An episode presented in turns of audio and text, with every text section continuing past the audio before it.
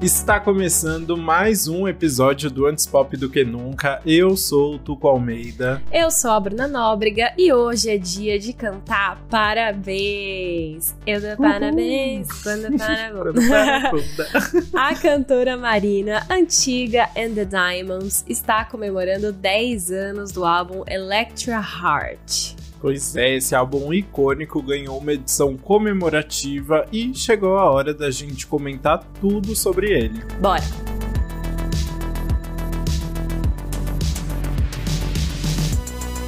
Para quem é novo por aqui, a gente já falou sobre a Marina no episódio 12 do podcast, que é sobre o último álbum dela, o Ancient Dreams in a Modern Land.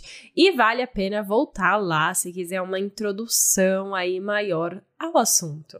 Boa, mas de qualquer forma, a Marina é uma cantora galesa de ascendência grega. O seu primeiro álbum de estúdio tinha sido The Family Jewels, de 2010, que trazia sonoridades do new wave e do indie rock. Mas tudo mudou com a chegada do seu segundo álbum, que foi o Electra Heart, foi lançado em 27 de abril de 2012. Exatamente 10 anos aí. Né? Olha só, muito legal. E depois do Family Jewels, a Marina começou a viajar por várias cidades dos Estados Unidos para a divulgação do álbum.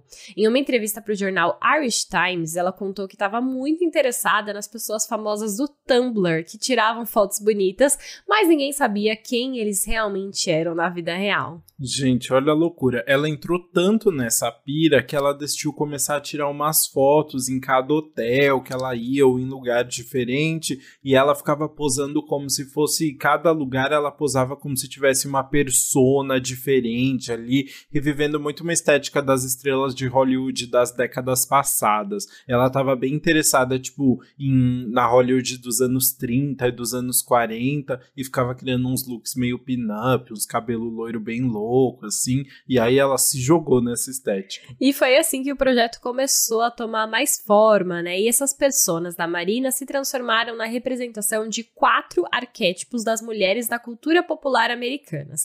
E aí esses arquétipos são a dona de casa, a rainha da beleza, a destruidora de lares e a adolescente ociosa. Muito bom, né? Marina criou uma, uma teoria inteira sobre a sociedade americana aí. E aí esses arquétipos acabaram servindo também de inspiração para a composição de novas faixas do que se tornaria o álbum Electra Heart. Inicialmente, a Marina tinha a ideia de lançar as músicas como um projeto paralelo na carreira, que talvez até fosse dividido em EPs, algo realmente bem, bem diferente do que ela estava pensando para a carreira quanto cantora. Pois é, em uns tweets de 2013, ela contou que chegou a pedir para o empresário para lançar o álbum usando um outro nome, mas eles não liberaram. E graças a Deus, né? Mas dá para entender o medo da Marina, especialmente porque o Electra Heart é um álbum que se joga no synth pop e no dance pop, saindo completamente da sonoridade do Family Jewels. Então ela estava bem preocupada com o que os fãs iriam pensar. E, é, e aí, na entrevista para o Irish Times, ela contou que o pop acabou surgindo de uma forma orgânica ali na produção dessas novas faixas, mas assim, é inegável que ela chamou uma galera de peso para ajudar nesse processo que não teria muito como fugir do pop no final das contas. Pois é, a Marina contou principalmente com dois nomes na produção. O primeiro é o Rick Nowells, que na época já tinha trabalhado com a Madonna e o NSYNC e que colaborou muito com a Lana Del Rey desde 2011. E o segundo é o Greg Kirsten, que a gente sempre menciona aqui, então dispensa apresentações. É, só os caras grandões do pop aí, mas vale a pena ressaltar o nome de outras duas pessoas. O primeiro é o Dr. Luke, o produtor americano acusado pela queixa de abuso sexual, físico, verbal e psicológico, que ganhou um grande destaque aí na mídia toda essa situação, né? E que acabou expondo até um, um dos lados completamente abusivos de homens na indústria da, da música também, né? Faz, acabou integrando aí todo o, movimento Me Too, né? Sim, e assim, antes desse processo, que foi o que abriu os olhos do público sobre as explorações que ele cometia, o Dr. Luke era conhecido por revolucionar a forma de fazer sucesso dentro do pop. Ele que trabalhou, por exemplo, em faixas como I Kissed a Girl, da Katy Perry, Where Have You Been, da Rihanna e Wrecking Ball, da Miley Cyrus.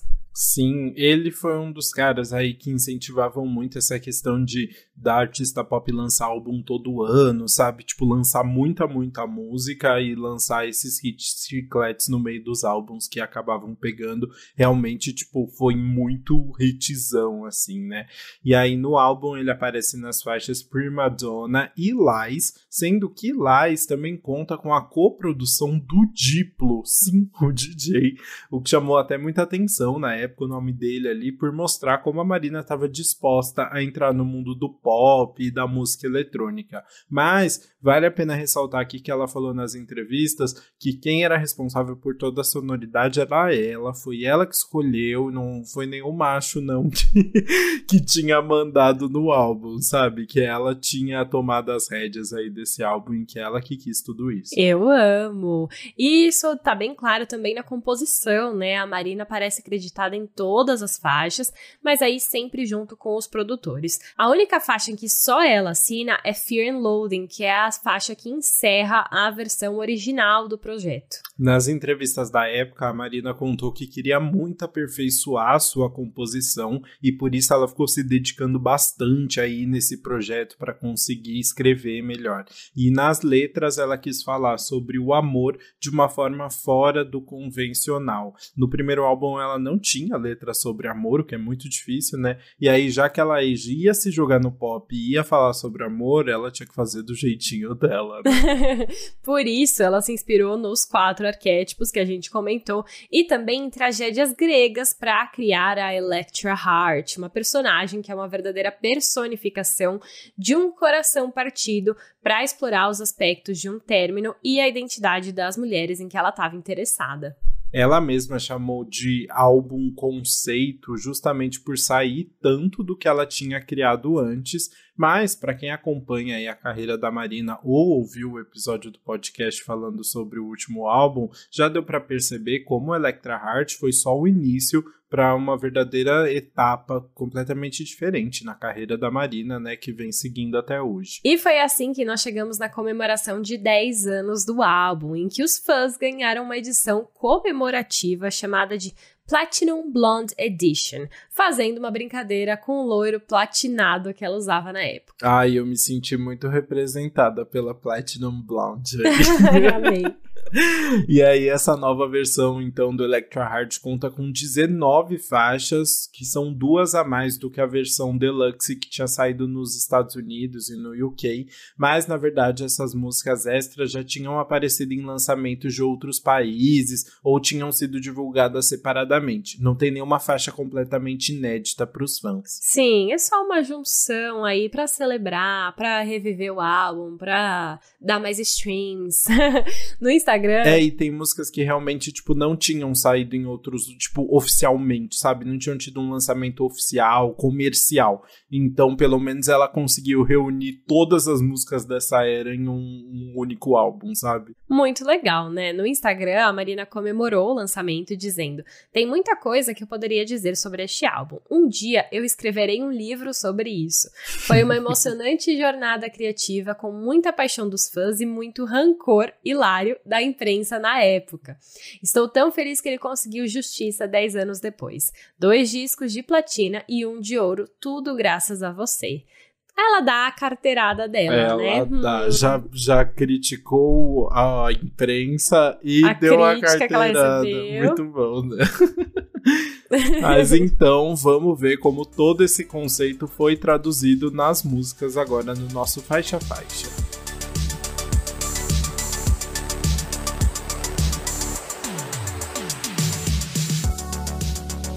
A gente vai começar então com Bubblegum Bitch, que é um pop com umas pitadas aí de pop punk, que tem uma guitarra e umas baterias bem fortes no fundo e que meio que já introduz a gente a esse conceito, né? É, você quer Olivia Rodrigo, né? Eu adoro esse pop punk que aparece assim bem na entrada.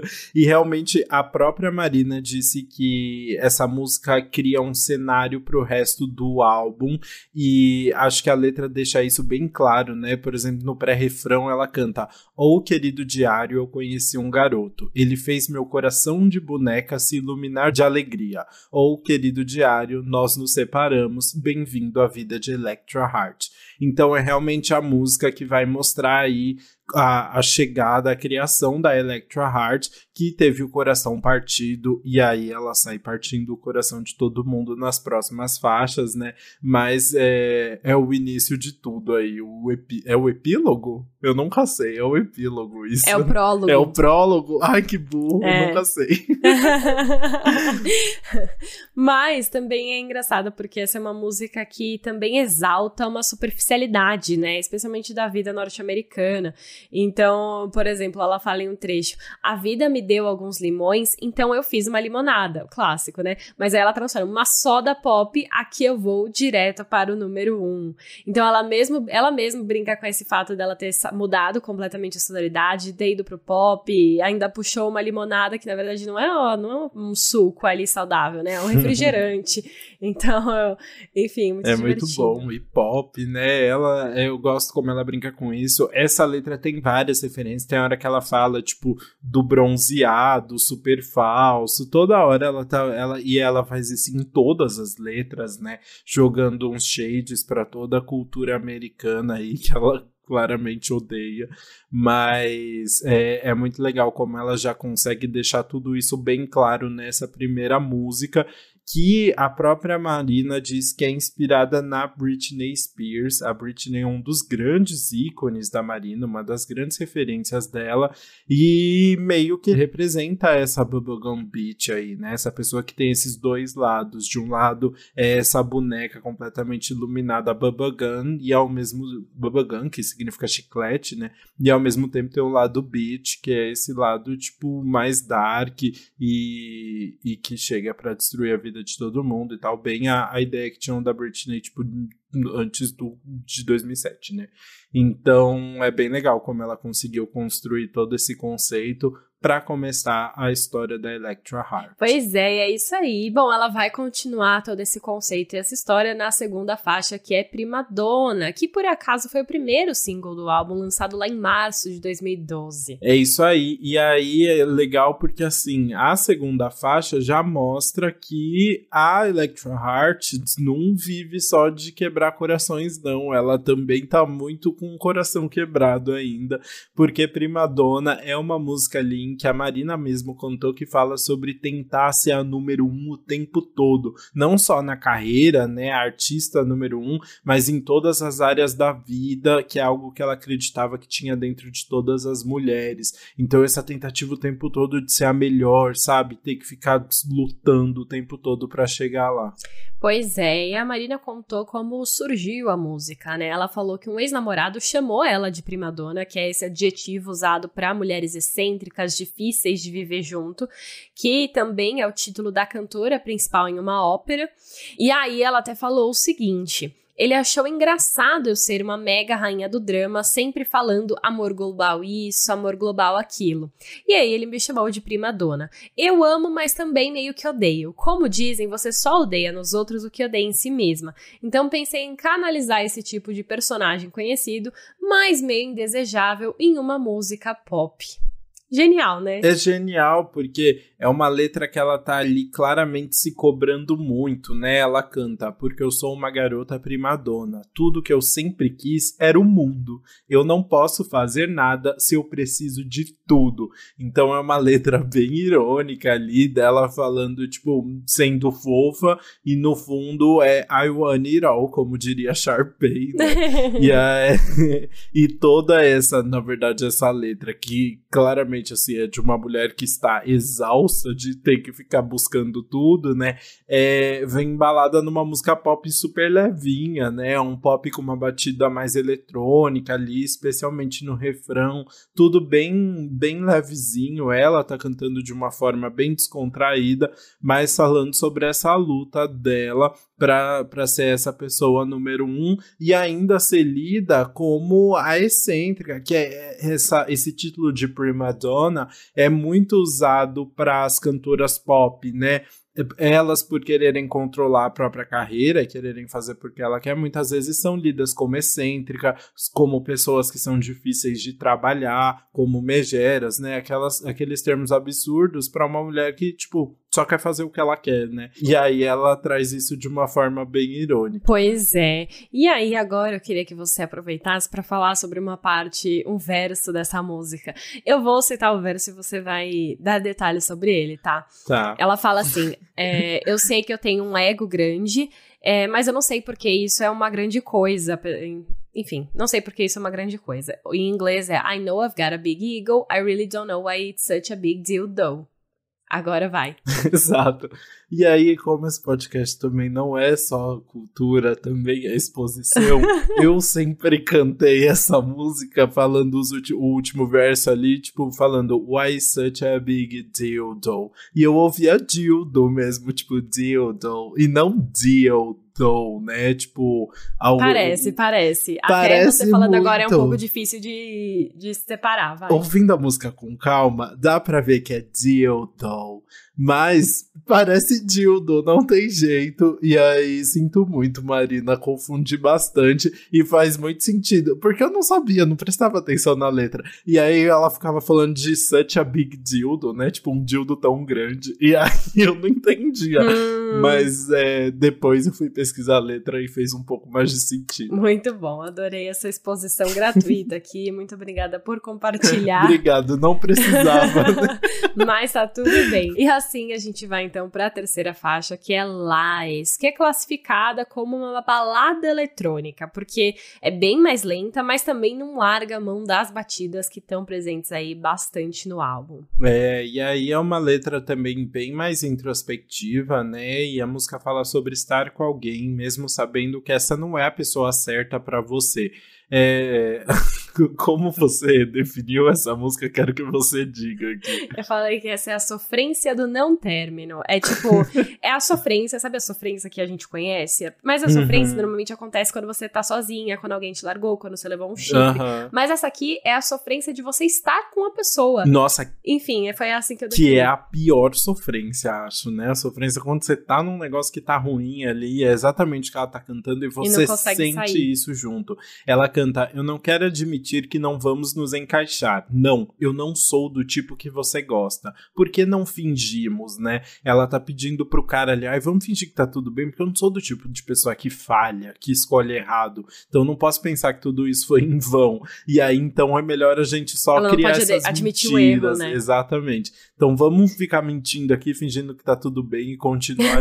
Sério. Muito bom. A pessoa, ó, que é firme ali, né? Muito orgulhosa, né? Mas muito bom também. É a primadona, né? É a primadona. Mas ela falou em um vídeo no YouTube dela, olha só essa curiosidade. Escrevi metade da música na casa de Bruce Springsteen. Do nada. Eu estava do nada. Eu estava em turnê e estava prestes a fazer um show em um lugar chamado Stone Pony em Nova Jersey, e aí eu escrevi o verso lá. É obviamente sobre um garoto que ele era um pouco covarde. Eu realmente não tinha muito respeito por ele, estava muito brava com o que aconteceu entre nós, então escrevi Lies. Mas posso falar uma coisa curiosa? Não parece que é sobre alguém que ela não tinha muito respeito.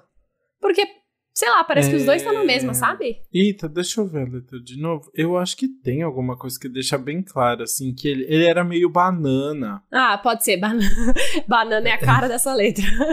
a pessoa é... que não faz nada, né? Tipo, entendi. É, então, ele era meio banana. Ela, ela canta, tem... tipo, você. Tipo, ele não toma uma atitude. É, né? ela fala, tipo, você é orgulhoso demais para falar que você cometeu um erro. Você é covarde demais até o fim. Você não quer admitir que você você não, que nós não vamos é, nos encaixar. Então ele é o cara que também não quer terminar, ela tá meio brava com isso, assim, né? E parece que várias músicas sobre término desse álbum é sobre esse cara que era meio banana mesmo, que ela tava bem de saco cheio das atitudes uhum. dele, assim. Tem a impressão que é tudo pra mesma pessoa, no final das uhum. contas. Então, é, essa é uma dessas músicas, assim, mas não come... quando ela tá na fase da negação ainda, que ela não quer terminar, né? Justo, é verdade, entendi. Eu também Eu senti essa mesma vibe de você, assim, ela tá falando de todos, todos os ex são o mesmo ali, na verdade. Exato. Mas aí chega de sofrência, porque a gente vai chega. pra, pra quarta faixa, que é Homebreaker, e que a própria Marina contou que é uma verdadeira resposta a Lais. E eu adorei a forma que ela colocou isso. Ela falou: Acho que algumas pessoas gostam de se fazer de vítima. Para mim, é bastante embaraçoso. E então eu queria virar a mesa e criar um tipo de personagem que fosse mais como assassino do que como massacrado. E aí ela escreveu o Homebreaker, que, como o título diz aí, é a destruidora de lares, né? Olha, maravilhoso, né? Ela até falou que essa música faz um trio com Bubblegum Beat e Prima Donna. São essas versões dela mais poderosas que saem por aí fazendo tudo, né? Que, é, que ela quebra milhão, um milhão de corações só por diversão. Essa versão meio enfim, inconsequente, talvez. Exato, né? Tem um verso que ela tá assim, tipo, irritada com o mundo todo, que eu acho maravilhoso e para mim é um dos melhores versos desse álbum, que é quando ela fala: Garotas e seus cachos e seu vômito gourmet, vômito meninos gourmet é e seus brinquedos e seus foguetes de seis polegadas. Somos todos muito adoráveis até nos conhecermos. À medida que paramos de nos tornar amigos e começamos a, no, a nos tornar amantes. Então ela tá assim, completamente pessimista, sabendo que tudo vai dar errado e ela só quer ser uma homebreaker ali. Eu adoro os meninos com seus foguetes de 6 polegadas. eu acho maravilhoso. Não, o vômito gourmet, sério. O vômito me gourmet. pegou ali. Eu não sei o que é melhor, o vômito gourmet ou o foguete de 6 polegadas. Ai, sério, muito bom essa letra. E uma coisa interessante dessa música também é que é a primeira música que tem uma produção um pouco mais fora do padrão do álbum, né? Tem umas partes faladas ali no meio, meio que como poemas, é, nos versos principalmente. Tem um coro muito dramático no refrão. Uhum. A música tem vários altos e altos ali, Sim. né? Que você vai percorrendo um grande caminho. E um, uma coisa que eu queria chamar a atenção dessa parte dos poeminhas é, parece que ela até muda o sotaque na hora de fazer essa parte. Ela fala com um sotaque mais britânico, mais fechado. Mas enfim, sonoramente é muito gostoso de ouvir. É, é, e além disso, ela tem um efeito meio abafado, como ela estivesse cantando no microfone antigo, assim, né? E acho que ajuda nisso. Mas eu também vendo as entrevistas dela dessa época, eu tinha a impressão que ela tinha um sotaque, assim, maior mesmo, assim, falando mesmo, sabe? Não sei, eu senti que o sotaque dela deu uma amolecida depois. Justo, mas é que eu acho que aqui, tipo. Se você compara com as outras músicas, essa parte do poeminha tá muito mais ressaltado, sabe? Mas talvez seja Tá. porque seja falando em vez de cantando, né? É, então, não, eu também sinto justamente isso, mas eu achei engraçado até quando eu fui ver as entrevistas, eu falei, nossa, a Marina não tem esse sotaque agora. Ah, não sei, tá. talvez seja uma impressão diferente. É, alguns diriam forçado, não eu, não sou eu falando. Mas eu não. tipo assim, pra mim não ficou ruim. Eu acho que ela quis colocar de Não. propósito, sabe? No- na música eu acho divertido. Nas entrevistas, eu não entendi se era só a forma como ela falava ou se ela Entendi. tava criando um personagenzinho, a, a, a, a grega, a galesa, com sotaques diferentes ali. Ah. Não sei, tá? Vou, não, vou, não vou acusar ninguém de nada. Tá, não. tudo bem, sem acusações aqui. A gente só joga informação. Exatamente. Mas, não, continua falando porque eu sei que você gosta de ter o papel principal aqui, né? Uma pessoa que se recusa a, a ter o papel de coadjuvante, assim como Marina canta na faixa seguinte, que é Starring Role. A Marina contou que se inspirou em um relacionamento em que o cara não se abria com ela, e essa foi uma das primeiras músicas que ela escreveu pro álbum, e aí ela realmente fala que, tipo, tá bem de saco cheio ali desse, desse cara que não coloca ela em primeiro plano, no plano de, no papel da protagonista. né? Ai, achei justíssimo, tá? Eu amei o verso que ela fala assim: Você sabe que eu prefiro andar sozinha do que desempenhar um papel coadjuvante se eu não conseguir o papel principal. É tipo assim. Se você não me colocar em primeiro, filha, eu tô bem melhor sem você. eu achei assim, muito cold hearted ali, ó. Ela sabe o que ela vai fazer. Pra colo... Ela tem que ser colocada em primeiro lugar. E essa letra é só ela dando umas facadas, assim, tipo, canetadas diretonas, né? Eu adoro, logo no, acho que no primeiro verso que ela canta, tipo, a única hora que você se abre pra mim é quando você tira a sua roupa. Eu achei maravilhoso. Ai. Mas tem. Nossa, é muito bom. Tem um shadezão, uma hora que eu achei maravilhoso, que é da pessoa que tem uns daddy ali que ela canta. Você é como meu pai, vocês se dariam bem. Eu envio meus melhores cumprimentos do inferno. ela tá muito Gente, tá muito rancorosa. Sério, eu, eu me, me identifico tanto. Brincadeira. eu vou ficar cá, então não vou me expor. não, sério, mas é muito bom. Mas ao mesmo tempo que ela tá muito brava, ela também canta a música de uma forma emotiva, né? uhum. né? Tipo, deixando claro que, na verdade, ela tá brava, mas ela também tá sofrendo muito. E é muito legal que a, a música passa essas duas vibes, né? E eu acho que uma coisa que ajuda é a produção também, né? A gente tem um piano constante ali no fundo que vai criando esse clima de tensão.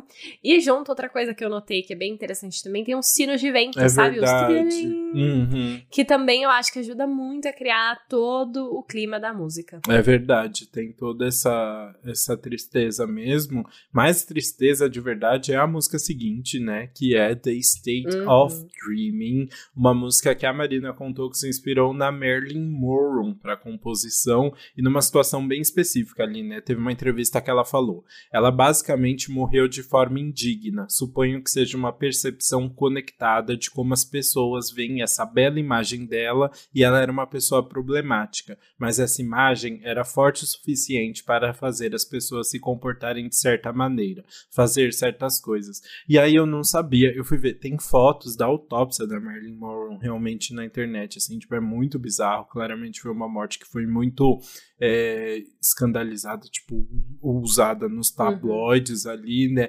E, e a Marilyn Monroe claramente faz parte desses arquétipos aí que a, que a Marina tanto se inspirou para criar a mulher americana e foi essa mulher que foi extremamente objetificada, né, que usava tinha que usar muito da própria imagem para conseguir o seu lugar ali em Hollywood e, e que por isso as pessoas achavam que podia julgá-la, tipo, colocar ela num, num certo lugar assim muito errado. Pois né? é, inclusive, olha só, combinando com o timing deste episódio, acabou de ser lançado na Netflix um documentário que chama Mistério de Marilyn Monroe, gravações inéditas. Hum. Não sei se você chegou a ver, é um documentário que é, pega imagens nunca antes reveladas de depoimentos de pessoas próximas que deram sobre a morte dela.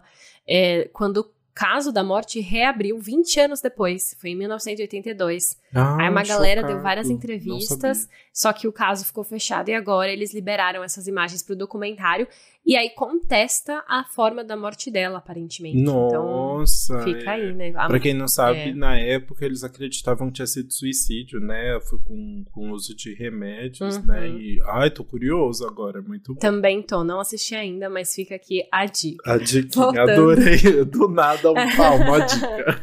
uma dica. Mas voltando agora pra música, né? É, vamos comentar um pouquinho da letra, para falar como que se inspirou na Marilyn Monroe, né? Em um trecho, ela fala o seguinte: tudo que eu realmente quero é ser maravilhosa. As pessoas nessa cidade, elas podem ser tão cruéis. Eu vivo minha vida dentro de um sonho, só acordo quando durmo. Se eu pudesse vender minha alma triste, eu teria tudo. Ela escreve como, tipo, tudo, como se ela estivesse no lugar da Merlin, assim, né? E realmente vendo de um, de um lado muito pessimista e muito triste. Essa letra, só acordo quando durmo, é muito profunda, assim, né? Ela só, só tem a liberdade dela ali no momento que ela tá dormindo, né? É muito triste. Pois é. Mas eu vou falar uma coisa que me deixa muito triste também nessa música. A produção. Hum. Nossa, eu, eu achei um desperdício de potencial. Você não gosta? Porque eu, ela começa com uma balada, aí ela ganha um tom de hum. musical hum. no pré-refrão. Ela cresce de uma forma meio dramática e grandiosa, assim, sabe? Inclusive numa parte que a, que a Marina canta My Life is a Play, né? Minha vida é uma peça. Só que aí no refrão, ela vira um pop com uma batida bem chiclete, que para mim é muito normal. Sim. Tipo, pra mim perde todo o poder da música. Uhum. Juro, para mim, se ela tivesse mantido essa balada, esse tom de musical do pré-refrão, seria uma música muito mais grandiosa. Ah, eu sinceramente eu gosto, assim, eu entendo o que você tá falando, porque é, você sai um pouco da letra, né? São, são, tantos elementos ali, porque do nada vira um popzão e uhum. ela tá uhum. cantando essa letra super trágica num popzão, que você se descola um pouco desse drama todo. Ao mesmo tempo, eu gosto disso. Eu acho que é a Marina fazendo, criando, tipo, o drama em cima desse pop, assim como criaram muito pop em cima do, dos dramas da Marilyn Monroe, sabe?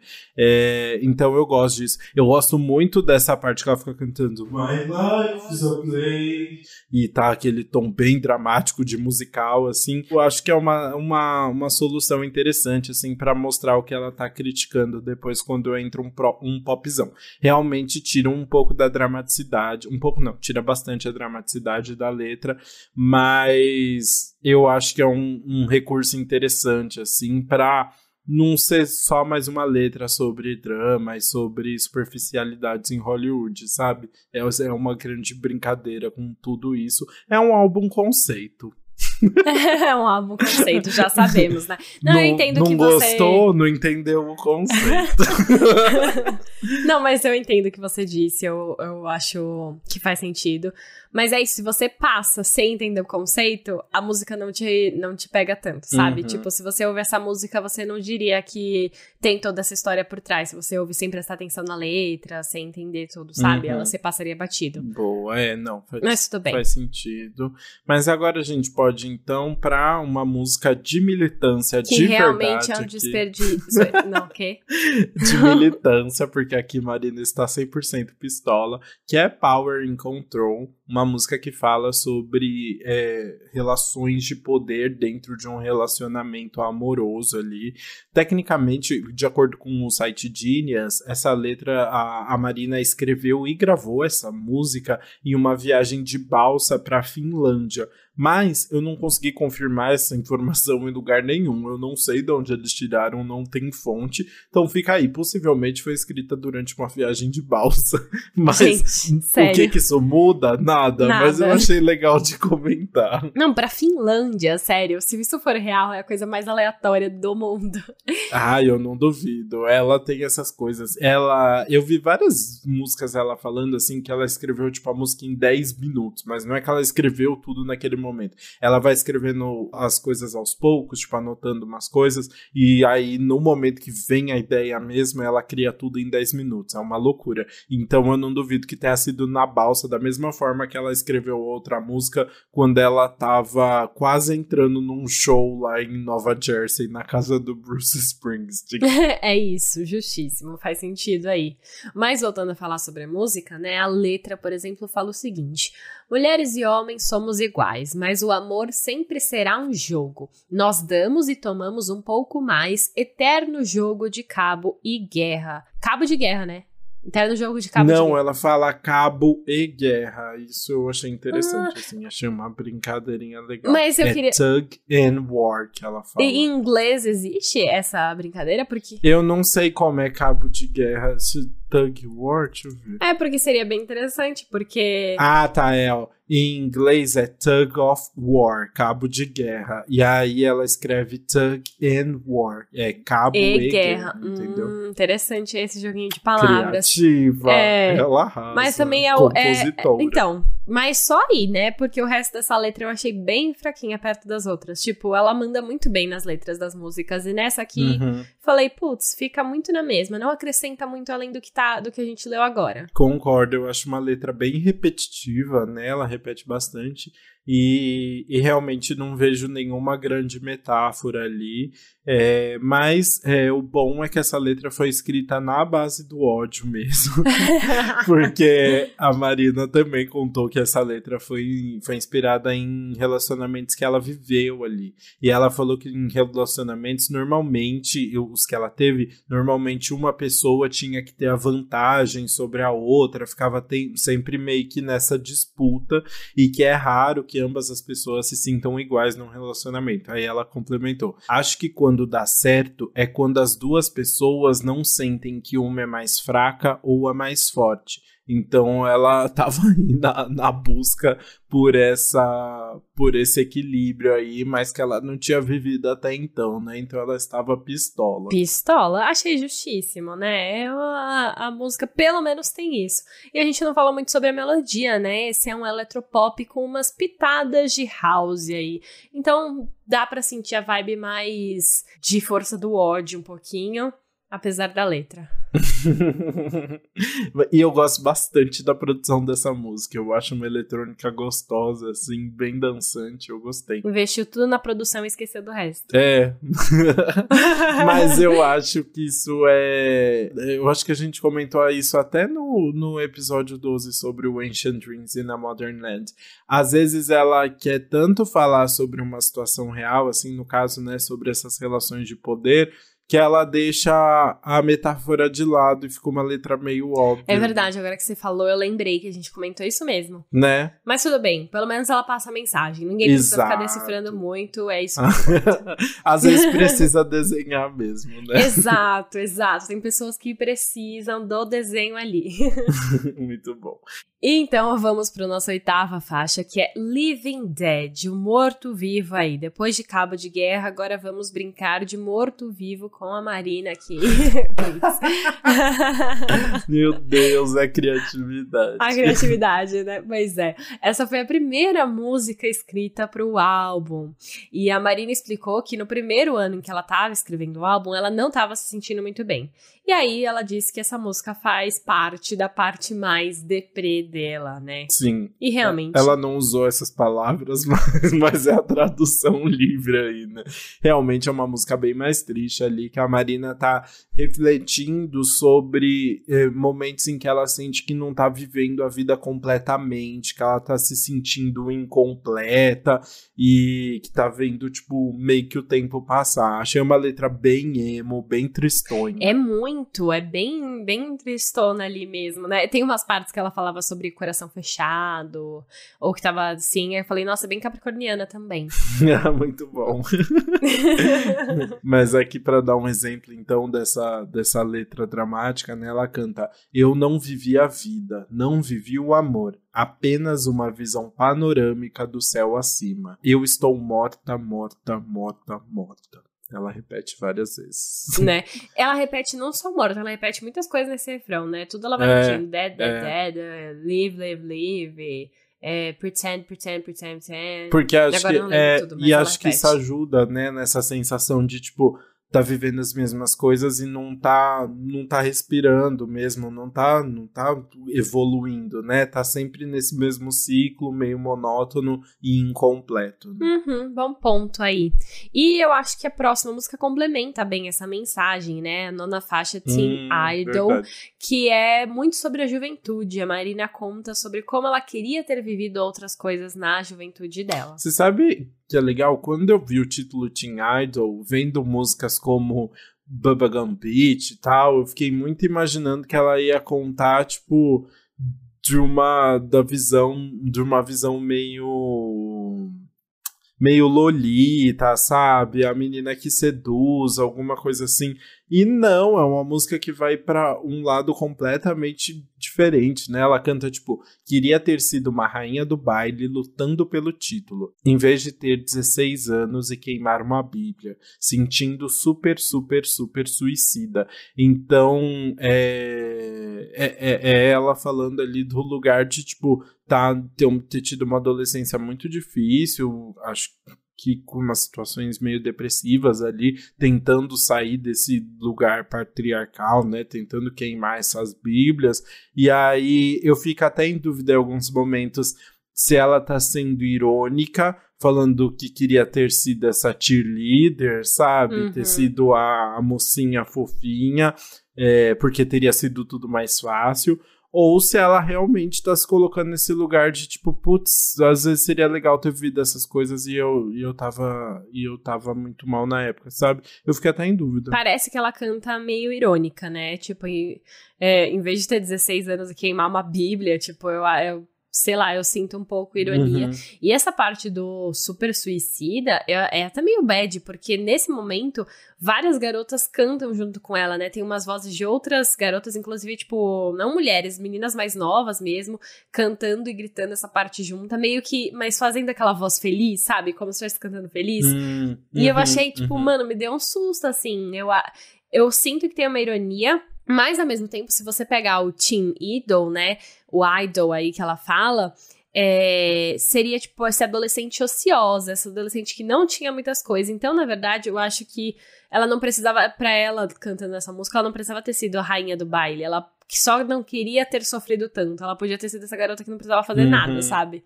Só tava ali na dela, sem sofrer, não sei o que lá, vivendo a vida. Uhum. Não sei, mas enfim, eu gosto como ela tipo, sei lá, é meio confusa. Essa letra que parece muito trágica, mas ela canta meio feliz e parece irônica, mas também tem o fundinho de verdade. O, é, então, só para explicando a semântica aí, né, quando você fala teen idol, parece que você tá falando de idol, tipo de ídolo, né, de ser um ídolo teen, essa pessoa Isso. exemplar, mas o idol aqui tá escrito como I-D-L-E, que seria essa palavra para falar da pessoa ociosa, o adolescente que não faz nada, que está sempre dentro de casa, né? Então ela faz a brincadeira com as duas palavras. A história de como surgiu é, esse título foi bem interessante. A Marina contou que teve a ideia a partir de um desfile de um designer chamado Ashish Gupta, que é um, tipo, dos designers favoritos dela. E aí na coleção da época ele tinha um moletom que era todo rasgado e tava escrito Teen Idol dessa forma, como, como tá o título da letra. E aí ela falou que achou que seria engraçado rimar o idol com palavras como suicide ou de suicida, né? E falar sobre a, sobre a juventude, como ela sentiu que realmente não viveu a adolescência como gostaria de ter vivido.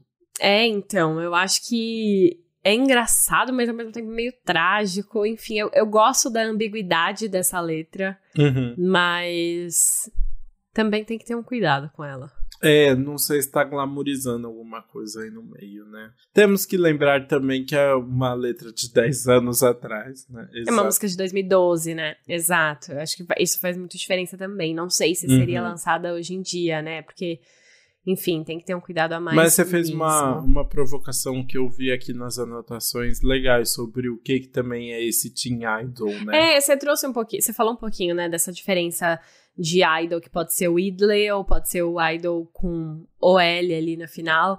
E aí eu fiquei até pensando nessa ambiguidade do título mesmo, né? O ela falando que queria ser essa adolescente que não faz nada, mas também trazer o teen idol que ela queria ser e se tornou, né? Essa ídola de adolescentes.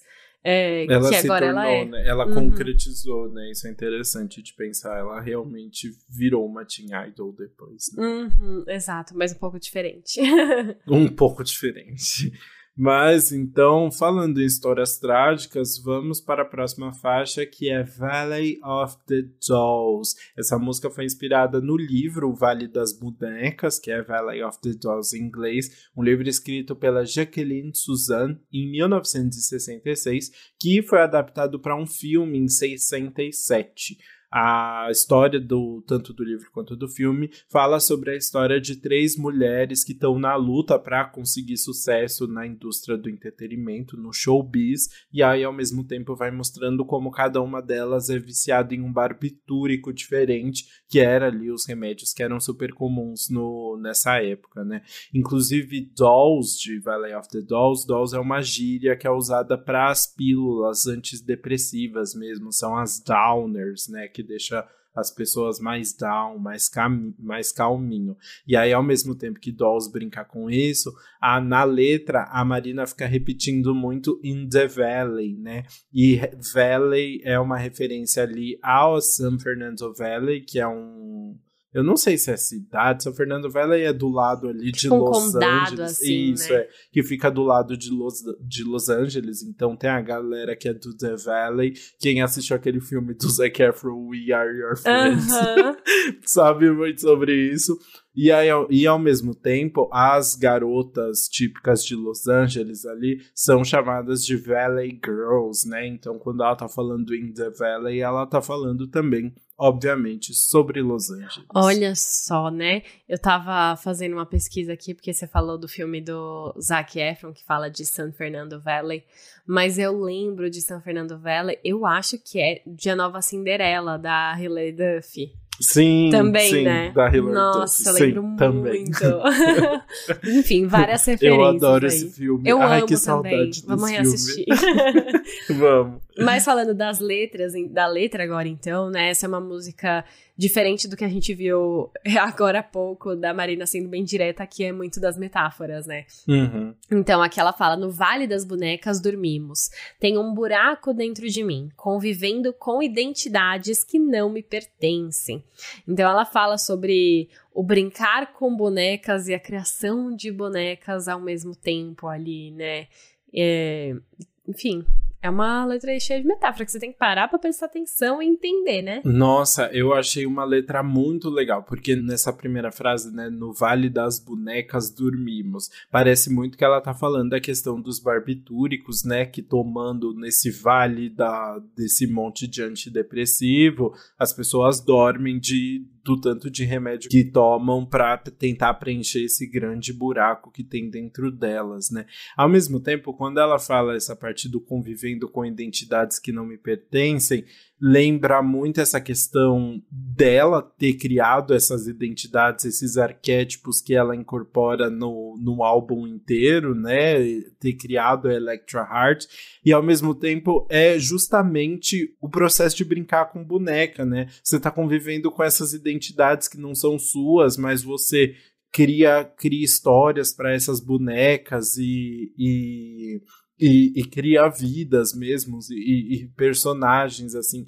Então ela linka acho que lindamente assim é, o ato de brincar com a boneca, né? Que a boneca vem cheio de estereótipos da Barbie, da mulher perfeita, e como você recebe, as mulheres recebem isso desde a da infância, né? É, com o fato, da, com toda essa busca pela indústria da, da perfeição das mulheres e o uso de remédios que vem com, com essa busca pelo que, que, do vazio que tudo isso traz, né? E ela falou que justamente ela queria representar muito esse vazio que as pessoas têm com essa música e, e como tentam preencher isso com desde a infância na, em Los Angeles, assim. Achei uma letra muito bonita. Nossa, tô chocada com essa interpretação. Eu fiquei aqui...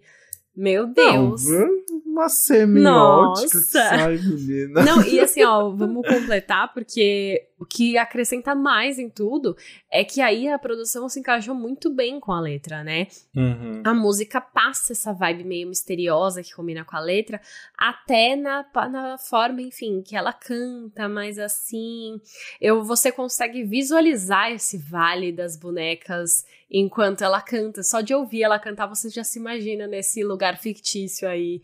É, com todo mundo reunido. Ela canta mais grave assim, né? E aí fica. In the valleys, in the we sleep. Aham. E aí você vai meio que dormindo junto, assim. né? Aham, É bem nossa, legal. sim. Exato, eu senti muito isso. Muito bom. E aí, depois, então, de denunciar o Vale das Bonecas, Marina vira na cara de todo mundo e fala hipócritas. na próxima faixa, em Hippocrates. Eu não sei falar essa palavra. Como fala? acho que é Hippocrates mesmo, Hippocrates. É, que na verdade é uma palavra inventada, porque é, o título é uma combinação de realmente hipócritas, que é Hippocrates. Hippocrates em, em inglês, com o nome Hipócrates, que foi um físico grego considerado o pai da medicina. Então, Marina fazendo uma referência à sua toda a sua ascendência grega aí. Com, com Hipócrates, muito chique. né? Pois é, isso é legal, né? Ela misturou um pouquinho aí, inventou a palavra nova, achei muito bom. Mas assim, sei lá, Pra onde... falar mal de boy. É, então, da onde ela. Por que, que ela trouxe Hipócrates ali no meio, no meio, sabe? Não entendi, é só pra fazer uma graça, porque a música mesmo ela canta sobre estar de saco cheio de um boy que fica querendo fazer tipo uns mansplaining ali, né? Querendo falar. É, falar por cima dela e achar que tá certo em tudo e tal. Ai, não, não tô com preguiça. Eu acho que o Hipócrates vem como uma referência a esse cara que se acha muito sabichão, tipo, o experiente, o mais velho, o que vai saber de tudo, sabe? Porque ele é um cara que não só fica tentando explicar as coisas para ela, como ele é meio controlador mesmo. Ele quer controlar até os sentimentos que ela tem. Ah, justo. Faz sentido. Não, agora eu, eu entendo, né? E aí a letra, por uhum. exemplo, ela fala: Você diz que o amor não é tão fácil e essa é a lição que você me ensina tão hipócrita, excessivamente cínico. Estou doente e cansada de toda a sua pregação. Ela ainda mandou uma pregação ali, achando que o cara se sentindo o pastor. é muito bom, né? Ela realmente, assim, falou que queria escrever, é, começou a escrever essa música acho, pelo refrão, assim, e depois foi construindo toda a letra baseada, querendo falar sobre hipocrisia. Eu achei engraçado. Mas é muito bom que aí toda essa letra de denúncia vem num pop muito levinho, né? Que tem uma guitarra no fundo que eu achei quase adolescente, sabe? Na parte do refrão, assim, tudo muito ingênuo. É, então, eu senti que talvez seja um pouco ingênuo demais. Hum. Eu, eu achei que essa música podia ser mais incisiva, tipo, seu hipócrita, te odeio. Eu vou falar mais brava. Enfim, vou, uma música mais forte aí para mostrar esse, esse saco cheio dela mesmo, sabe? É, até porque eu acho que é uma música que acaba na produção acaba contrastando completamente com a faixa seguinte, que é Fear and Loathing, que é a última música do álbum original, né? Fecha o álbum original, que é uma música é, muito mais calma, assim. Ela tem uns sintetizadores mais etéreos, com a voz da Marina bem em evidência e que traz uma carga hum, emocional muito forte para o final do álbum ali, que dá um susto, né? Assim, de repente, tá, então agora a gente vai falar sério. É, nossa, sim, essa música é muito isso, né? E eu acho que reflete em tudo. Ela foi inspirada no livro do Hunter S. Thompson, que foi adaptado para o filme Medo e Delírio, que fala sobre dois caras que vão para uma convenção em Las Vegas com um monte de drogas.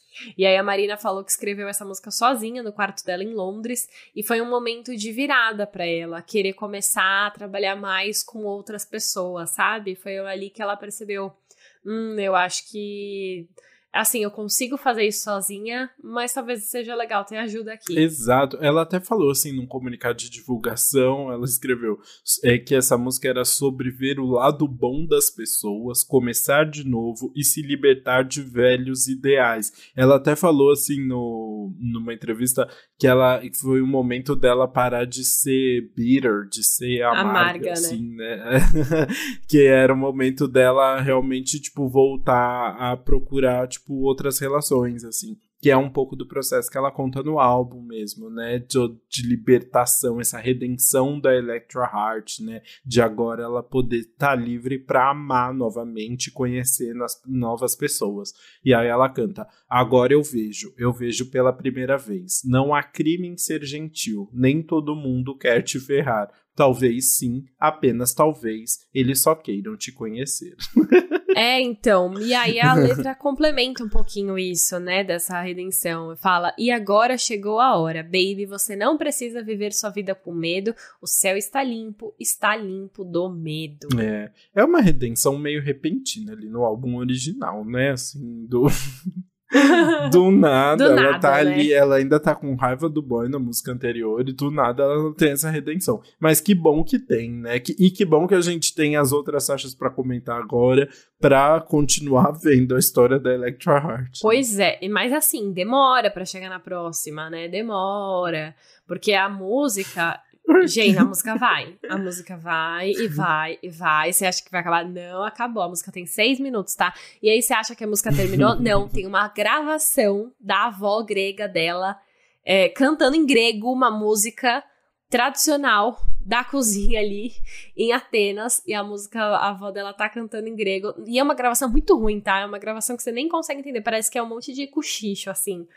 E aí, enfim, depois de muito tempo a música termina. E aí a gente vai pra próxima. Ai, eu acho completamente injusto, tá? Eu gosto muito, assim, acho que a música vai ficando leve, bem etéreo nesse, nesse acender da Marina, no voltar acendeu, da Marina, acendeu. no fim da Electra Heart.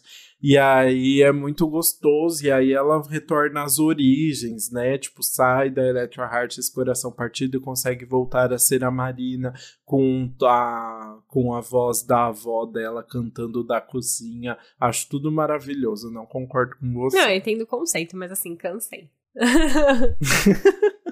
Até porque a gente ainda tem muita música pela frente, então vamos para a próxima, que é um dos ícones aí do álbum, né? Uma das músicas que ficaram marcadas aí na carreira da Marina, que é How to Be a Heartbreaker. E aí você pode estar pensando, ué, mas não acabaram as músicas originais? E aí vem um fun fact muito interessante. How to Be a Heartbreaker foi o terceiro single do álbum, mas a Marina escreveu essa música quando o álbum já estava sendo fabricado no Reino Unido. Então ele acabou entrando só na versão deluxe do álbum lá. Mas nos Estados Unidos o álbum ainda não estava sendo fabricado. E aí deu tempo de incluir a faixa e Inclusive, é, ela foi quem substituiu Living Dead. Living Dead não entrou na versão original dos Estados Unidos pra gente ter esse clássico aqui. Sinceramente, Living Dead não fez falta. Né? eu ia falar isso. Mas assim, não, e chocada que essa é uma música que veio tão depois e que se tornou um grande ícone aí, né? Uhum. Eu amo que são as palavras do Lucas que eu vou falar aqui, mas é, eu concordo muito que essa música andou pra New Rules correr, né? New Rules da Dua Lipa, porque nessa música ela lista quatro regras pra ser uma destruidora de lares, de corações, né? Pra ser essa é, partidora de corações. Uhum. E é, enquanto Dua Lipa inventou as regras pra você não voltar com o ex. Muito bom, né? E aí ela vai. É, é, legal porque ela canta, né? É assim que se faz para ser uma destruidora de corações. Garotos, eles gostam de um pouco de perigo. Vamos fazê-lo se apaixonar por uma estranha, uma jogadora, cantando Eu te, te, te amo. É muito bom, né? Você viu que eu traduzi até o. eu vou fundo na tradução. Arrasou. Enfim, eu gosto muito, é uma música muito divertida. Eu vou falar a verdade, eu vi ela em Glee pela primeira vez. Eu amava ela em Glee. Ah, eu vi que teve a versão. É, não, sério, eu amo. Mas eu gosto também que, tipo, enquanto ela tá super é, destruidora de corações e poderosíssima, na ponte, ah lá a ponte, a ponte faz tudo. Uhum. Ela dá uma desmontada e ela abre o coração, né? Ela fala.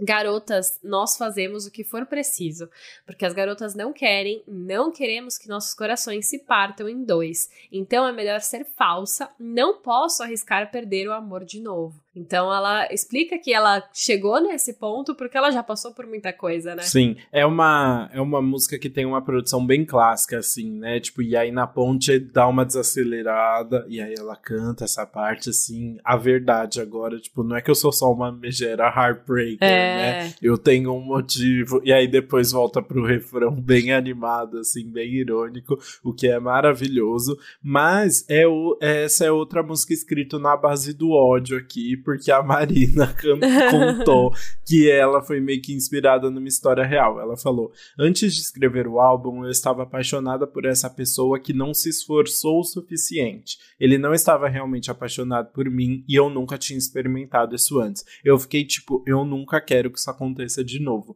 Então eu comecei a desenvolver esse personagem e isso se transformou em um álbum. Dá pra ver que é o mesmo boy que errou nas É o músicas boy. anteriores É o boy ali, que. né? Exato, não dá. Ele Gente, esse homem deve ter se arrependido tanto.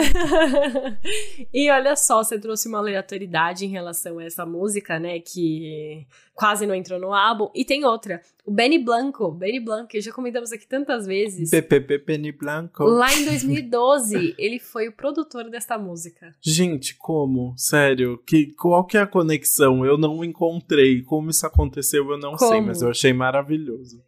Pois é, também. E assim como é o clipe desta música, maravilhoso também. Gente, com ela no, no vestiário masculino, tomando banho com um monte de boy. É maravilhoso esse clipe, sério, super divertido. Outro clipe icônico pra que Lil Nas X pudesse correr também Ah lá, depois. aham. Então, ou seja, realmente marcou uma era aí essa música, não à toa. É uma das músicas mais conhecidas aí da Marina até hoje. né? Pois é, no show dela no Lollapalooza, a galera gritando a plenos pulmões. Ela cantou? Cantou Hum, How to Be a Heartbreaker. Ai, Ah, não Que dá, ótimo. né? Essa música com certeza tava lá. Inclusive, várias ou- do álbum agora, enquanto eu ouvia, né? Eu lembrava, ah, essa aí ela tocou no show, essa aí ela fez um Remember. Muito Apesar de ter sido um show principalmente sobre o Ancient Dreams e na Modern Land, né? Uhum. Teve alguns TBTs aí no meio também. Muito legal. E aí, depois, então, de uma música que fez tanto sucesso, vamos para uma que eu teria escondido bem, bem fundo na fanbase, assim. Que é Radioactive, uma música lançada em 2011, bem antes dos singles oficiais. E aí, na verdade, então, tecnicamente para alguns aí é o primeiro single do álbum, né? Mas Radioactive não entrou na versão original do álbum porque a Marina achou que não combinava com a sonoridade das outras faixas, apesar de certa. ter uma letra bem semelhante ali. Parece que é uma música que ela gosta, viu? Parece. Mas que bom que não tava na, na versão original, porque realmente é uma música que não tem nada a ver. Né? Destoa. Inclusive, é a produção dessa faixa é do Stargate, aquele time de, de produtores de Los Angeles que trabalha muito com hip hop, com R&B, que trabalhou com um monte de Uhum. artista grande que a gente já comentou aqui. Pois é, mas é engraçado que eles trabalham muito com hip hop e R&B e essa é uma faixa que é balada real oficial, né? Uma, mano, é, eu, fi- é a bateção aqui, é bem eletrônica, é eletrônica ao máximo. A gente já viu algumas referências durante o álbum ao eletrônico, mas aqui eu acho que é o auge. Ah, não, é, eles trabalham com hip hop e R&B, mas assim, tipo, hoje em dia, é, ho- hoje em dia não, né? Eu acho que sempre foi muito expandido, tipo, inclusive eles estão, eles assinam a produção de Girl From Real, né? É. O single da Anitta também. Então, eles passeiam bastante pelo pop aí. Eu acho que só as referências originais deles vêm aí do hip hop, do R&B, depois do trap, né? Justo, mas enfim, tem bastante eletrônico aí no meio, mas também deixa a música bem datada, eu acho. né? Ah, eu achei super, assim. Achei uma música com cara dos anos 2010, assim, com música de balada Uhum. mesmo. E que nem faz mais sentido hoje. Exato, eu concordo muito. Mas falando aí sobre o tema, né? é, essa música foi escrita durante um período em que a Marina estava em Nova York e ela disse que se apaixonou pela cidade. E ela contou que tava rolando aquelas ondas de calor de Nova York, sabe? E aí a música. que chega, tipo, a 40 É. graus, assim, né? Quase congelou. E aí a música faz uma comparação com o corpo dela estar tão quente perto do boy que ela fica radioativa. Gente, sério, mais datada que a produção só essa letra, porque não faz nem sentido ela falando meu, tipo, meu coração é o que ela fala? Uma coisa bizarra, assim. Nada faz sentido muito nessa letra, assim, é realmente, realmente não, não chama a mínima atenção essa letra pra mim.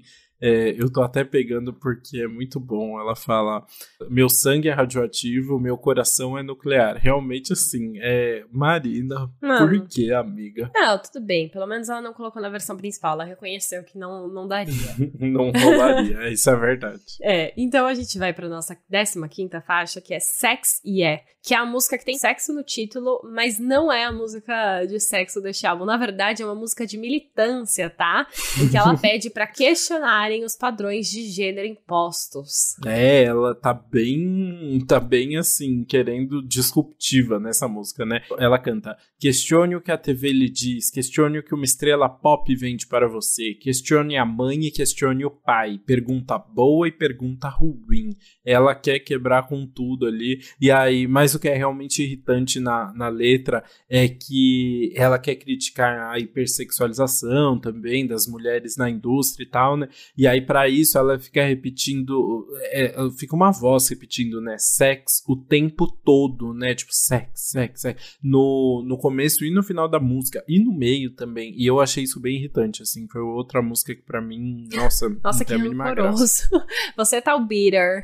É porque entrou entrou numa numa no, nessa duplinha aí que realmente assim, eu falei, gente, eram músicas bem descartáveis que tava na versão deluxe, mas eram músicas que realmente foram excluídas do álbum por um motivo, sabe? Sim, de fato. Mas eu gosto de uma coisa nessa música, tá? Que eu acho muito boa. OK. A letra, ela fala o seguinte: se as mulheres fossem religiosamente reconhecidas sexualmente, não precisaríamos sentir a necessidade de mostrar nossos ativos para nos sentirmos livres. Muito E bom. aí, só que aí, em inglês, essa parte é We wouldn't have to feel the need to show our assets to feel free. O Ah. ativos é assets.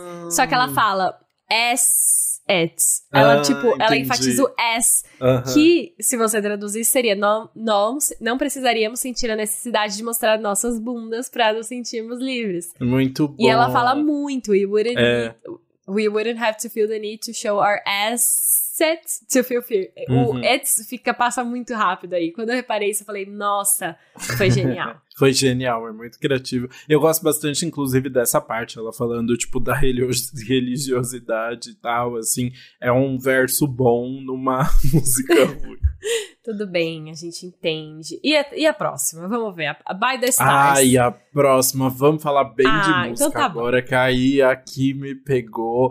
By the Stars é uma balada de piano com uma voz de fundo que ajuda ali no drama pra falar sobre, uma, sobre relações superficiais de uma forma muito legal, né? Assim, ela tá, na verdade, fazendo várias críticas ao mesmo tempo, mais uma vez, em uma metáfora muito bonita. O logo o primeiro verso da música é um baque, assim, ela canta: "Você comprou uma estrela no céu à noite, porque sua vida é escura e precisa de um pouco de luz. Você deu o meu nome, mas eu não sou sua para manter, porque você nunca verá que as estrelas são de graças." E aí logo em seguida ela ainda canta: "Nós não possuímos nossos céus agora, nós possuímos nosso inferno." Nossa, assim, só tapa na cara atrás de tapa na cara. essa Não, música. é a letra inteira, assim, né? E, e é muito engraçado porque tem muitas referências, né? Eu fui, fui ver e tem muitas teorias sobre o que ela tá falando e ela nunca Uhum. falou com todas as letras. Tem gente que acha que pode ser para um antigo parceiro, tem gente que acha que pode ser pros fãs até. Tem gente que Uhum. acha que pode ser pro pai dela, porque a gente já viu, né, em músicas anteriores Ah. que ela também não tem uma boa relação com o pai dela. E também é uma crítica à indústria, né, em relação a isso, de colocar as pessoas ali no topo, mas na verdade sempre sugar a alma. Então, se você. Essa letra pode ser muitas coisas, não tem nenhum. Ao mesmo tempo que é tão pessoal e tão detalhada em alguns aspectos, também pode servir para muitas situações ali no meio. Total, num prime numa primeira ouvida, parece muito que ela tá fazendo, falando essa música pro homem, que esse cara aí que ela namorou, que era controlador e que tava tentando comprar a estrela, né? Que tava. que tinha uma visão muito, muito superficial, não se abria de fato e tal. É, e aí eu lembrei, é, é engraçado, o que me tocou mais num primeiro momento foi porque as pessoas realmente compram estrelas. Eu fiquei lembrando disso, né? Você, Aham. tipo, tem como comprar. E aí eu não sabia se já tinha. Não sei se já tinha isso naquela época, essa mania de ficar comprando estrela aí, mas eu achei isso muito legal. E aí, ao mesmo tempo, pra mim me bateu muito depois, numa, numa segunda ouvida, me bateu muito essa questão de da, da indústria da música mesmo. Porque ela tá falando que as estrelas, elas são de graça, né? Os artistas, eles são livres e são de graça e não é o dinheiro que vai comprar isso.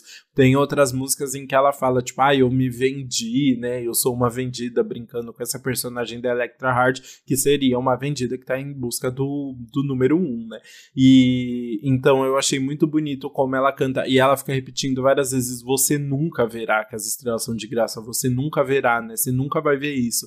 É, justamente porque se você tá dentro dessa lógica capitalista de transformar tudo em produto, você nunca vai ver o céu, né? Você nunca vai ver longe de verdade. Você vai ficar aqui nesse nosso inferno mesmo que é Los Angeles, né? Pois é, e a letra só vai me- melhorando, né? Chega na ponte ali, é maravilhosa, ela canta com a voz bem aguda, falando que essa pessoa, ou essa coisa, ou essa indústria não é dona dela, e ela, na verdade, pertence ao céu, né? Ela é a própria estrela, né? Ele não precisa comprar uma estrela pra ela, ela é a estrela. Ela é estrela. Ai, é linda essa música. Nossa, assim, eu fiquei arrepiado ouvindo. Ela realmente.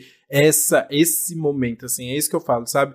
Ela pega algo muito mais. é, uma ideia muito mais. Vou usar a palavra etérea porque é uma ideia muito mais aberta, assim, e consegue criar uma metáfora linda. Eu, nossa, eu acho que é Marina em seu ápice, assim, nessas letras, de verdade. Mas agora, então, vamos para uma letra muito mais divertidinha e muito mais leve, que é Lonely Hearts Club, o clube dos corações sozinhos, que é representa ali o momento em que a Electra Heart está com medo de ficar sozinha para sempre e decide criar um clube dos solitários. Ela vai juntar todo mundo que tá com o coração partido e que não consegue é, entrar em um relacionamento para ficar todo mundo junto e, e não se, se, sentir tão sozinha assim. É muito divertida essa música. Eu né? achei muito divertida também, sério. Eu achei que é uma música que passa essa. É, não é porque você tá formando um clube de solitários que tá todo mundo triste, sabe? Você tá formando ali numa vibe legal. Ela fala na letra, inclusive, o amor nunca será para sempre. Sentimentos são como o clima. De janeiro a dezembro, você quer ser um membro? Tipo assim, ó, já estamos sozinhos mesmo, vai ser o ano inteiro janeiro dezembro não tem tempo aqui porque a gente nem tem perspectiva de futuro. Exato. E aí ela chama as pessoas para entrarem junto. É, não legal. tem nem é o ano inteiro, né? Não tem pausa uhum. aí para namorar. É bem divertida. E aí a, essa letra então é envolvida ali por uma batida eletrônica bem pesada que em alguns momentos parece até meio estourada, assim, né? Você não ouve muito bem. É, ela quase se sobrepõe à voz da Marina em alguns momentos.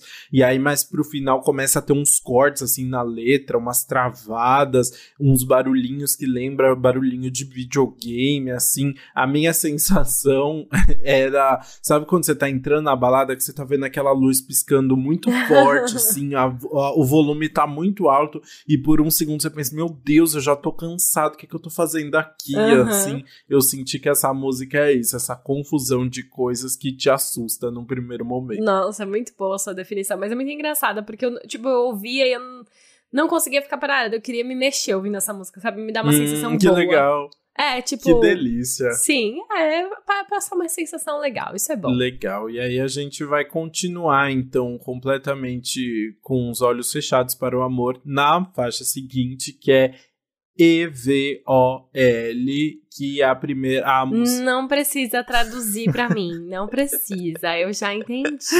Porque hum. eu, eu traduzi porque E-V-O-L é love e escrito de trás para frente. E aí, como a gente sabe que a Bruna não trabalha muito bem com siglas ali com o jogo de palavras. Foi uma vez.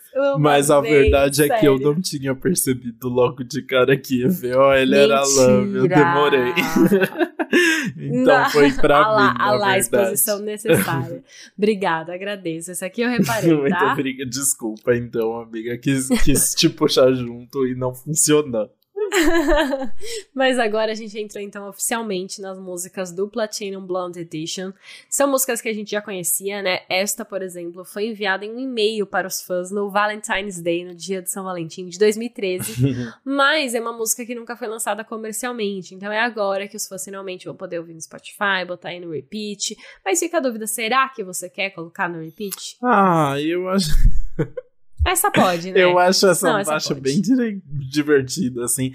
Não, ela... É, essa pode, vou fazer essa pergunta pra Ela próxima. tá meio de saco cheio de, do amor, né? Ela tá meio preocupada, assim, com o amor, falando como o amor pode ser um sentimento turbulento, né? E aí ela faz umas brincadeiras na, nas letras. Tem uma hora que ela até cita o Romeu falando, ai, uh -huh. gente, que forma horrível de morrer, alguma coisa assim. Né? e aí no, depois ela canta, é preciso apenas duas pessoas solitárias para foder o amor e torná-lo mal. Leva apenas uma gota do mal para foder duas pessoas bonitas. Então ela realmente, assim, tá completamente. Tá de saco cheio. De saco cheio do amor ali.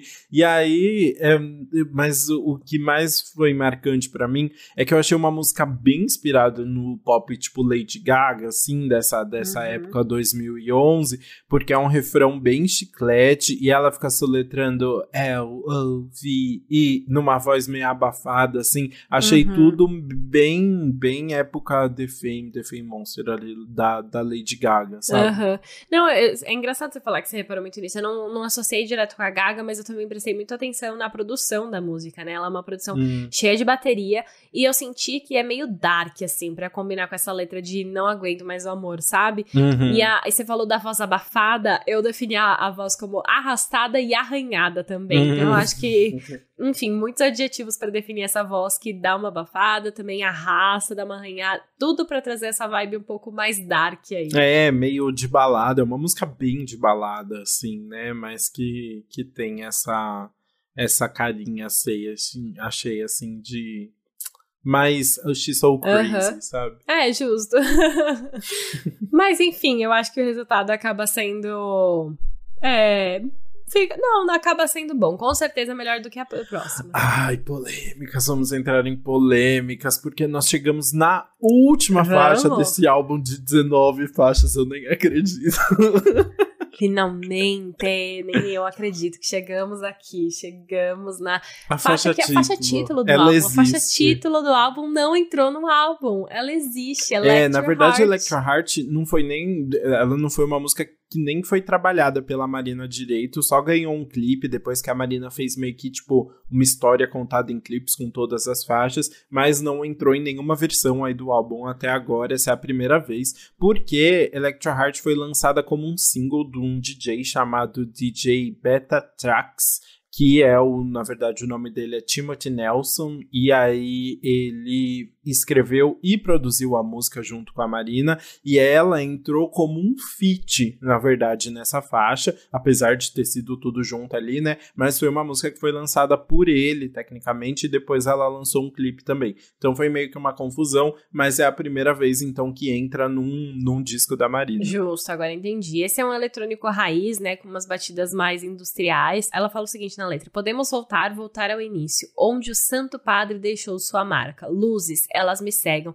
Gostei dessa parte, luzes, elas me cegam, porque as batidas industriais para mim, ó, me deixam surda. pra mim é bagunça. Eu vou defender um pouco essa faixa, porque assim, é uma faixa realmente muito eletrônica, muito de balada, que não tem nada a ver com o resto do álbum, mas que ao mesmo tempo eu acho que ela é muito importante pro Platinum Blonde Edition, porque ela é uma faixa que realmente dá um novo final para Electra Heart, assim, né? Quando ela canta Podemos voltar, voltar ao início, onde o Santo Padre deixou sua marca, né? Tipo, como Deus fez, é a, é a Electra Heart pedindo para voltar para o início, para a época onde ela era marina ainda e, e não tinha tido seu coração partido. Ela tá pronta para deixar essa personagem de lado, né? Luzes elas me cegam porque ela teve, ela teve essa experiência imersiva e agora ela consegue enxergar que, que ela pode voltar a, a a amar e a conhecer pessoas, muito parecido com o que a gente já tinha visto nas outras faixas, né? Mas com essa sensação de agora estou livre, posso deixar a Electro Heart para trás, né? Então eu acho que é uma, uma música bonita de fechar o, essa versão do álbum, porque completa aí a, a tragédia grega da Electro Heart, sabe? Eu entendi o seu conceito. Eu gosto de ter Electro Heart para fechar isso, eu acho que a letra, enfim, passa essa vibe de voltar ao início, eu acho que faz todo sentido. Mano, a produção foi muito errada, cara. Foi muito errada. Eu acho que, nossa, podia ser outra música se, ele tivesse, se ela tivesse, enfim, investido em outra coisa, sabe? Porque eu não consigo ouvir essa mensagem com esse eletrônico. É muito pesado. É um eletrônico, tipo, nossa, você não ouve nada, uma bagunça. Não, não deu podia ser muito bom. A ideia foi boa, a execução, não sei. É pra, é pra galera que gosta de um, de um batidão. De um, Mas é que, mano. De um som de, som de metal batendo. É, assim. então. Assim. Vai de cada um. É, só que, enfim, tudo bem, vou, vou relevar, porque essa música não entrou. Entendeu? Então a própria Marina deve reconhecer que, assim, não precisava. Então tá tudo bem. Bom, é nesse clima de confusão que a gente vai então pro nosso veredito.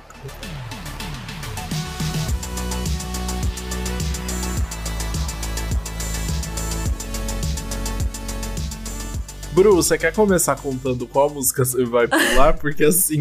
Tem graça, né? a gente falou mal de algumas, mas acho que teve é uma aqui que, que se sobressaiu, né? Não, é, é, Tipo, eu queria. É que eu fiquei assim, será que eu vou ir pra minha óbvia? Eu vou, né? Eu falei tão mal, vou, vou pular outra música, vou pular Electro Heart mesmo, que eu não entendo. Mas talvez, ó, vou, vou ser bem honesta. Talvez eu precise escutar mais vezes. Não deu tempo de ouvir muitas vezes ainda, porque, né, o álbum de 19 músicas, a gente tá gravando já logo.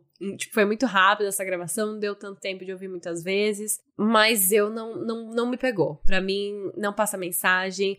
Pensa assim, ó, mano, é a, é a, faixa título do álbum e ela não foi colocada no álbum. Isso tem um motivo. Tá, tá, tá claro ali, entendeu? Para mim é óbvio que se a faixa título do álbum não entrou no álbum é porque tem um motivo por trás. E aí tá aí, é óbvio, é não abrir. tá bom, justo, eu não vou argumentar. Olha, assim é, eu vou. A minha óbvia seria Radioactive, mas eu não vou falar essa porque eu já falei muito mal já. outra música que eu vou pular aqui é Living Dead, pegando das músicas tá. originais tá. do álbum.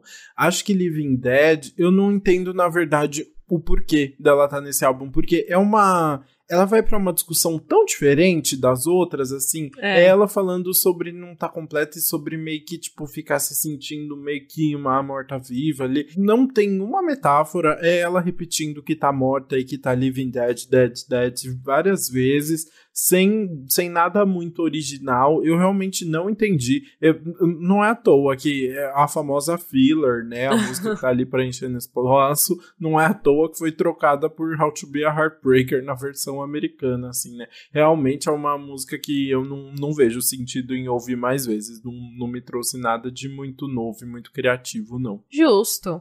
É, eu vou. A minha que eu vou ouvir no repeat dessa vez é, eu fiquei pensando muito. Ainda não sei, eu acho que, enfim, tenho que absorver um pouquinho mais desse álbum. Hum. Mas eu fiquei pensando que uma música que eu quero ouvir mais vezes, porque eu quero entender, eu quero entrar a fundo dela, é Teen Idol. Hum. Eu acho que é uma música que me provoca muitos sentimentos, assim, é, confusos, mas também interessantes, me instiga.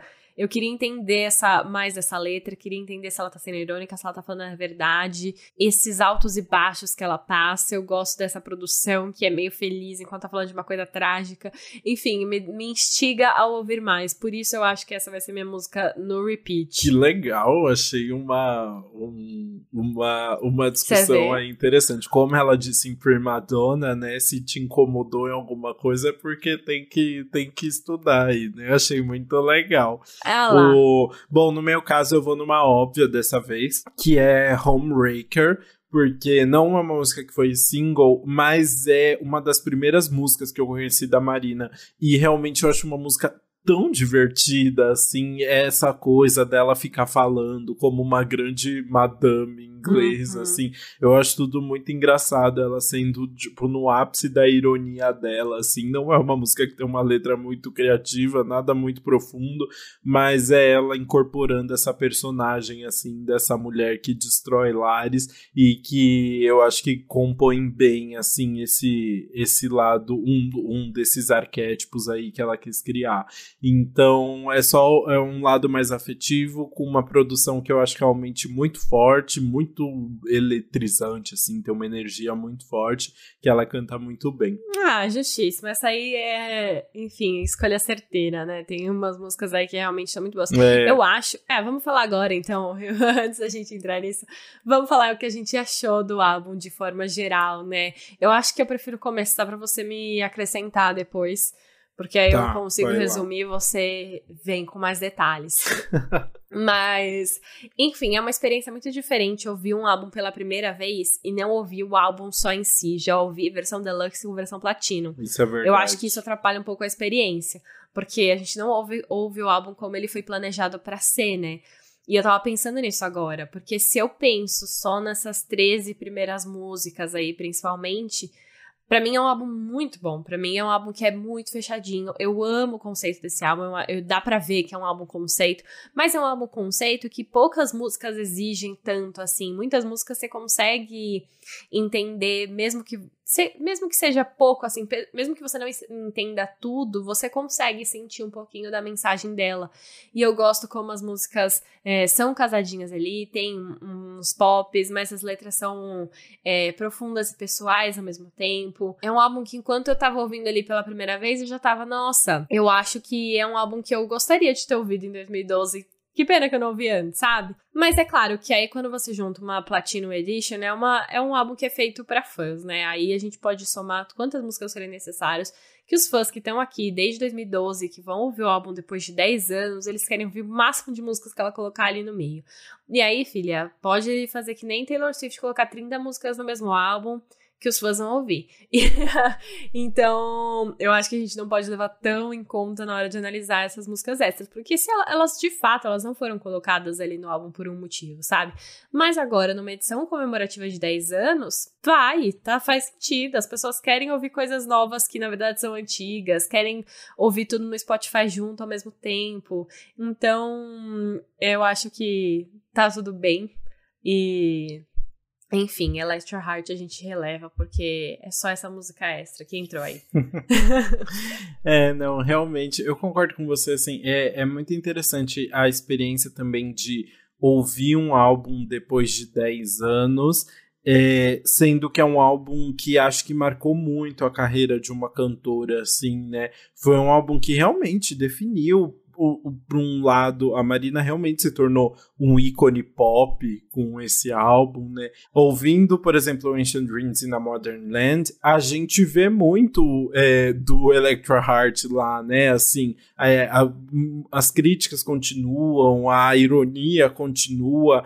É, eu acho que tem a Marina acertou muito com esse álbum, ganhou uma repercussão muito maior e ela manteve muito dessa essência depois, o que eu acho muito incrível. É, realmente, eu acho que é um álbum que, que tem muitos acertos, tem muitas músicas boas, mas tem um, é um álbum que também tem músicas muito desnecessárias já na versão original. E que realmente a versão deluxe e agora a Platinum Blonde Edition é, não entrega muito mais, assim. Eu acho que tá bem resumido, tirando How to Be a Heartbreaker, que não entrou na versão original UK ali. Outras faixas realmente não complementam muito. Ao mesmo tempo, eu acho muito legal, assim, acho legal de, de ressaltar. Muito incrível como a Marina consegue, durante uma viagem aos Estados Unidos, começar a analisar os arquétipos das mulheres e cria a própria tragédia grega a partir dessas histórias, assim, acho tudo isso muito bonito, muito poético, e ela faz isso muito bem, reunindo todo, né, a, a cultura da família grega com com essa fixação que ela tem por Hollywood, ao mesmo tempo fazendo uma, com uma visão muito crítica de tudo aquilo, não só reproduzindo tudo, né? Então eu acho que é um trabalho que realmente é, criou espaço para Marina no, dentro da música pop e também mostrou um novo lado da cultura pop, fazendo é, comentários sobre Madonna, do, né? Porque é uma música pós-Madonna, pós-Britney, pós-Gaga, que consegue beber de toda essa fonte e ao mesmo tempo fazer as críticas que ela faz, assim. Acho tudo muito bonito, assim. É, não são nem todas as músicas são incríveis, mas com certeza o, o, álbum como um todo foi bem marcante. Ah, arrasou. Você acrescentou muito bem aí. E eu acho que a gente. Ah. acho que a gente então conseguiu comemorar os 10 anos do Electra Heart com muitos comentários. Sim. E agora podemos ir para o nosso quadro anti-single do Que Mal Acompanhado. Tudo.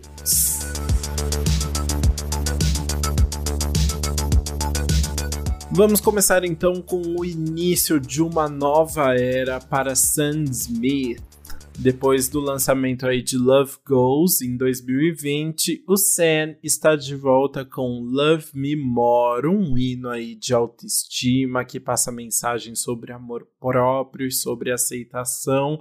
É bem aquele clássico do Sam Smith com um vozeirão dele bem bonito e vamos ver o que vem pela frente para Sam Smith, né? Sim, é, enfim, um, aquele pop gostosinho que ele canta, não acrescenta nada muito a mais, assim. Não acrescenta nada. Não, não acrescenta, tipo, grandes revelações e mudanças, mas é aquele clássico que com certeza dá certo, porque todo mundo já ama. é, eu, sinceramente, assim, eu, eu tendo a não gostar muito dessas músicas. Eu gosto mais, tipo, quando ele lança um Diamonds, que é ele bem rancoroso, falando: os meus diamantes ficam com você, porque você não vale nada. é, eu acho mais divertido, mas Sim. tudo bem. E aí, sabe quem mudou bastante também, mas aí vamos ver se foi para melhor ou não. Nessa próxima música foi Justin Bieber. Ele lançou o single Honest, que é um feat com o rapper Don Toliver. Mas Mas assim, mais um single e mais um feat de Justin Bieber, né?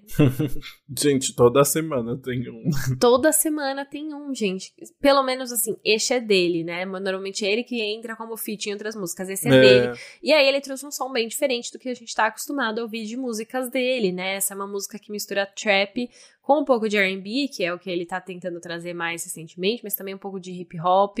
É, assim, eu não sei se eu amo, porque eu gosto do Justin mais no pop R&B, puxando os vocais, sabe? Eu acho que os vocais dele cantando se expressam melhor. Aqui, quando ele vai pro trap, eu acho que eu passo um pouco reto.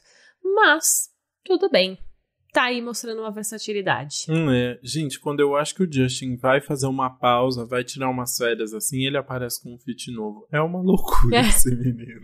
ele não para. ele não para. Mas então vamos falar de um amorzinho aqui nosso, que é Khalid, que tem uma nova aposta depois de celebrar todas as eras da sua carreira no single Last Call. Ele lançou o Skyline, a faixa deve fazer parte do terceiro álbum dele, o Everything's Changing. É, Skyline é um R&B pop, com uma voz dele bem macia ali, uma batida mais animada. Ah, a era rap chega para todos, não é mesmo? a era rap chega chega para todos. Até o clipe reflete isso, né? O clipe é todo feliz, colorido. Eu fiquei muito hum, interessante. Muito bom. E aí, então, provavelmente poderemos ouvir Skyline ao vivo, porque Khalid vem fazer show aqui no Brasil nos dias 23 e 25 de junho, muito em breve, e eu estou aceitando ingressos. Se alguém tiver um a mais aí, pode me dar. Hum, justíssimo. Se tiver dois, então, é aí. Bora. Pro último single, eu achei legal a gente trazer uma música que não é nova, mas ganhou uma nova versão. The Wanted lançou uma nova versão de Gold Forever, uma música que tá no álbum deles Battleground de 2011, mas a música agora ganhou, entre parênteses, Tom, né? Porque a música foi relançada em homenagem ao antigo membro do grupo, Tom Parker, que morreu há um mês, no dia 30 de março, devido a um tumor incurável no cérebro. Ele descobriu em outubro do ano passado, é, ou de 2020, acho. Mas enfim, tratou bastante, é, cuidou, mas enfim, e acabou falecendo recentemente. E isso abalou todo o grupo, né? Desde que a notícia dele veio à tona, o grupo se reuniu, eles relançaram um álbum, fizeram show.